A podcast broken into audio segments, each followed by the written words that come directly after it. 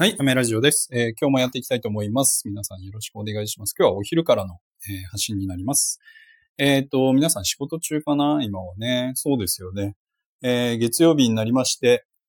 えっと、仕事中といえども、リモートの人も多いかと思いますが、え今日はですね、サロンが一応、えっと、定休日は明日なんですけれども、えっとですね、えなんだっけ、えっ、と、お休みなんですよ。とにかく、今日は、あの、サロンがお休みでですね、ちょっと収録しております。で、えー、今日のテーマはですね、ノンシリコンのシャンプーについてお話ししたいと思うんですけれども、えー、ノンシリコンのシャンプーって以前ちょっと、どんぐらい前だろうな、2年3年前、もっと前かな、流行ってたと思うんですけれどもね、今皆さんどうされてますかね？えっ、と、ノムシリコンのシャンプー使ってますっていう人、割と少ないかもしれないですけど、えっ、とですね、ノンシリコンのシャンプーはメリットとして、えっ、と、髪の表面にですね、コーティング成分、まあシリコンですよね。それが付着しないので、つかないので、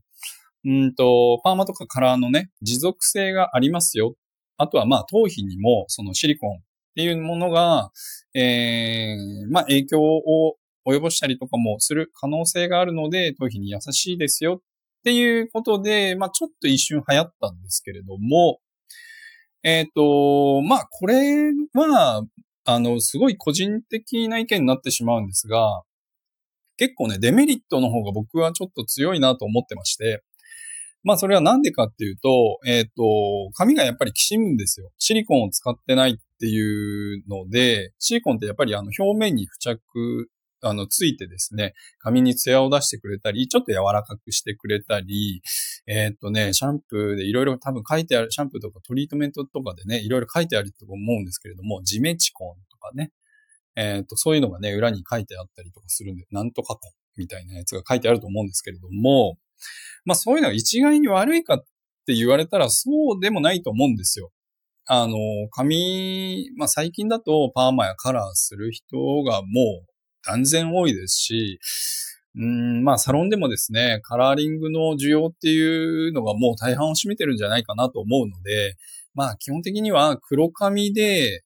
えー、っと、そうだな、何もそういうね、あの、パーマとかカラーとかしてない方には、まあ、うん、そしての頭皮の、えー、っと、環境を、うん、すごい気にされてる方はノンシリコンでもいいんじゃないかなとは思うんですけれども、うん、そうだな。なんかね、髪がきしんだりとかしやすいんですよね。あと、うん、そうだな。その、それこそカラーやパーマをしてる方にとっては、結構不向きなんですよね。どうしても、あの、カラーリングとかって、えー、髪をダメージさせ、させて色を入れていくので、そのダメージさせた分ですね、あの、やっぱりシリコンの成分はちょっとだけでも必要になってくると思うんですよ。で、うん、あとはデメリットとしては、ノンシリコンは、ノンシリコンのシャンプーね。ノンシリコンのシャンプーは熱に弱かったりとかするんですよね。だからドライヤーはまあ別として、えっ、ー、と、ヘアアイロンとか、あの、カールアイロンですね。カールアイロンとか、あとはストレートアイロンとかにもちょっと熱に弱かったりとかするので、ちょっとね、パキパキになっちゃうんですよね。まあ、コーティングしてないから柔らかさが出ないっていうところがもう集結してそこなんですけれども、うん、だからメリットの方がちょっと少ないのかなっていう感じなんですが、今はですね、もう割とえっ、ー、と、ノンシリコンのシャンプーってちょっと少なくなってきてるとは思うんですけれども、もしノンシリコンのシャンプーを使ってるっていう方でですね、その後に、えー、例えばちょっと、えー、香りがいいオイルをつけたりとかですね、え、シアバターの、え、ワックスとの代用品になるものを使ってたりとかするとですね、まあ基本的にそれはあの、シリコン、ジメチコン、うん、いろいろ使ってるっていうか入ってますので、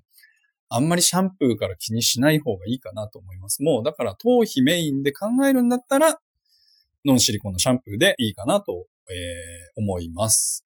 うーん、そうだな。基本的にはですね、最近の髪の毛の質感、スタイルの質感って女性だったらちょっとウェットな感じがね、流行ってるので、えっ、ー、と、まあ、男性だったらちょっとバーバースタイルっていうんですかね。少し、こう、横刈り上げたり、後ろ刈り上げたり、ちょっとスッキリめのスタイルがですね、まあ流行ってたりとかするんですけど、まあもちろんですね、あの男性でもですね、菅田正樹くんみたいに、こうちょっとウルフっぽい感じのね、スタイルも好きっていう方も、えー、多いとは思うんですけれども、えっ、ー、と、スタイリング剤としてはね、やっぱり、そういうものがちょいちょい入ってたりとかするので、えっ、ー、と、うん、なんかこう、こだわりすぎちゃってノンシリコンのシャンプーを使わなくてもいいと思いますし、その、さっきも言いましたけれども、女性の、えー、最近の流行りのスタイリングとしては、ちょっとウェットっぽい質感っていうイコール、やっぱりオイルを使ったりとか、えー、シェアバターを使ったりとかすることが多いんですよね。だから、まあ、あの、うん、そうですね。ノンシリコンのシャンプーは別に置いといて、まあ、ちょっと好きなものを選んでもいいですし、まあ、ちょっと遡って言えば、えっ、ー、と、その中でもアミノ酸のシャンプーを使っていきましょうっていうことですかね。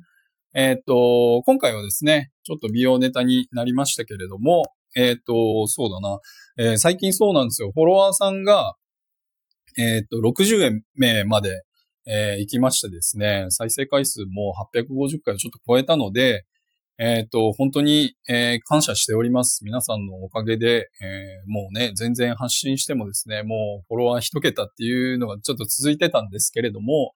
えー、本当に感謝しております。で、今ですね、ランキングも、えー、33位ぐらいになってるのかな。まあこれね、長続きするためにはね、ちょっと発信し続けていかなければいけないんですけれども、えー、皆さんのためになるような情報をですね、美容の情報だったりとか、まあ自分のちょっと活動もですね、含めて、えー、発信していきますので、今後ともよろしくお願いします。えー、では今日はこんなところで終わりたいと思います。アメラジオでした。バイバイ。